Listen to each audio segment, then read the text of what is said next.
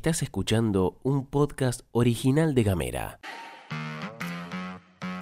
Hoy es jueves 10 de noviembre y tenemos varias cosas para contarte. Masiva manifestación en Tolwyn por el acceso a la salud. Acusan a Melella de hacer un megapase. Tensión entre el Senado y la Corte Suprema por la división de poderes. Flor Vaso y Gastón Lodos te cuentan las noticias en 10 minutos o menos. desde Ushuaia y Río Grande. Para toda la Argentina. Esto es La Pastilla de Gamera.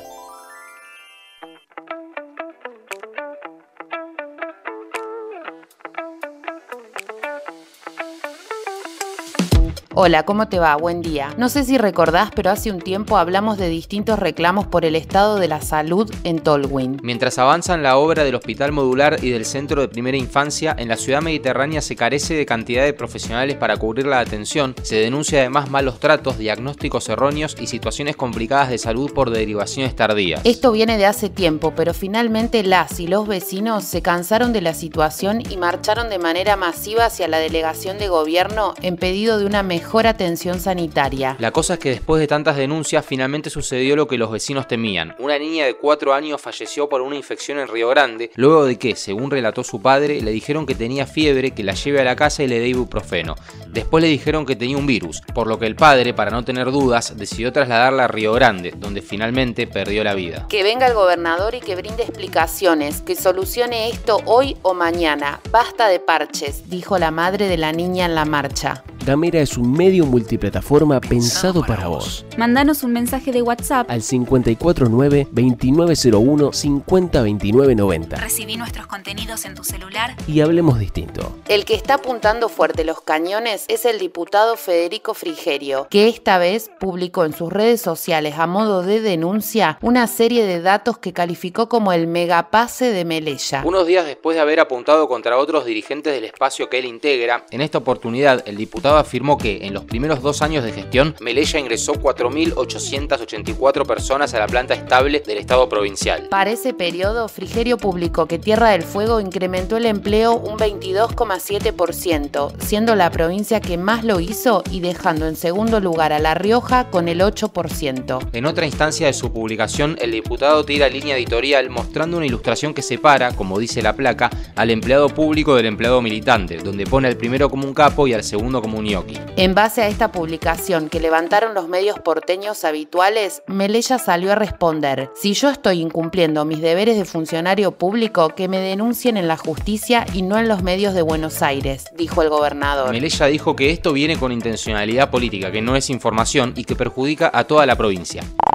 Y vamos a presentar a nuestra queridísima compañera Ximena Gutiérrez que tiene data de todo tipo a nivel deportivo. Hola, hola, ¿cómo están todos? ¿Cómo les va? Hola Gastón, Flor, espero que estén todos muy bien. Bueno, arrancó con todo la primera jornada en San Luis, donde están llevando a cabo los Juegos Nacionales Evita para personas mayores. Y la delegación Fueguina, por supuesto, dio el presente en varias disciplinas. Algunas de ellas, donde marcó la diferencia, de sapo, tejo, tenis de mesa, en el paddle, en el Newcom, siendo uno de los máximos referentes sin duda alguna, y en el truco también estuvieron haciendo su participación. Por otro lado, otro de los fueguinos que la estuvo rompiendo en el mundo, en este caso en Turquía, fue el joven tenista fueguino Valentín Garay, que estuvo disputando la Copa Davis Junior. Cinco singles, cinco victorias. 100% de efectividad para el joven fueguino. Vamos con una de corte nacional. En conferencia de prensa, el interbloque de senadores del Frente de Todos repudió el fallo del martes de la Corte Suprema que anuló la designación de Martín Doñate para el Consejo de la Magistratura, desconociendo la decisión política de dividir el bloque oficialista en el Senado. Las y los legisladores argumentaron que es un fallo político que avasalla al poder legislativo y que pone en riesgo la democracia. La pregunta que se hace es hasta dónde tiene potestad la Corte Suprema y cuáles son los límites de sus fallos, ya que el Senado es un órgano independiente y puede fragmentar o fusionar cuantos bloques quiera. Los parlamentarios oficialistas adelantaron que volverán a proponer a Doñate como representante la semana que viene, mientras que Juntos por el Cambio, que presentó el pedido ante la Corte Suprema, exige que se designe al senador Luis Juez en ese lugar.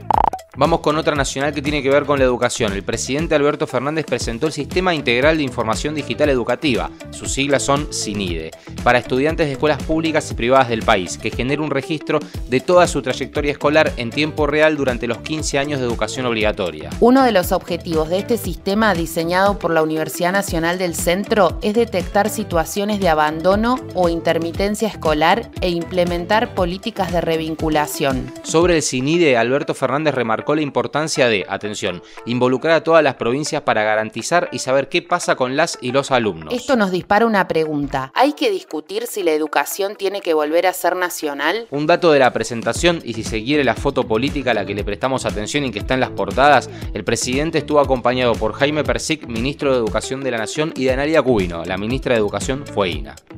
Antes de irnos, una que tiene que ver con el Mundial, como le gusta a Gasti, y que levantó revuelo, pero creemos que no era para tanto. Las redes sociales a veces estallan por cosas insólitas. En esta oportunidad se conoció una foto del equipaje que llevó el seleccionado argentino a Qatar, donde se ve un cargamento bastante importante de yerba de la marca uruguaya, que en realidad es brasilera, Canarias, y las críticas no se hicieron esperar. En las últimas horas, Nicolás Novelo, jefe de prensa de la selección, intentó calmar las aguas mostrando otro de los baúles de la utilería repleto de yerba de la marca Playadito, elaborada en Corrientes. Hay para todos los gustos, no se alteren. Vamos, vamos, Argentina, escribió en Twitter el jefe de prensa del seleccionado. Seguí nuestros contenidos en gamera.com.ar. Llegamos al final de la pastilla. Que tengas un muy lindo miércoles. Disfrútalo. Feliz día de la tradición. Te queremos desear desde todo este equipo y gracias por acompañarnos todas las mañanas. Feliz día, paisanos y paisanas. Esto es todo, amigues.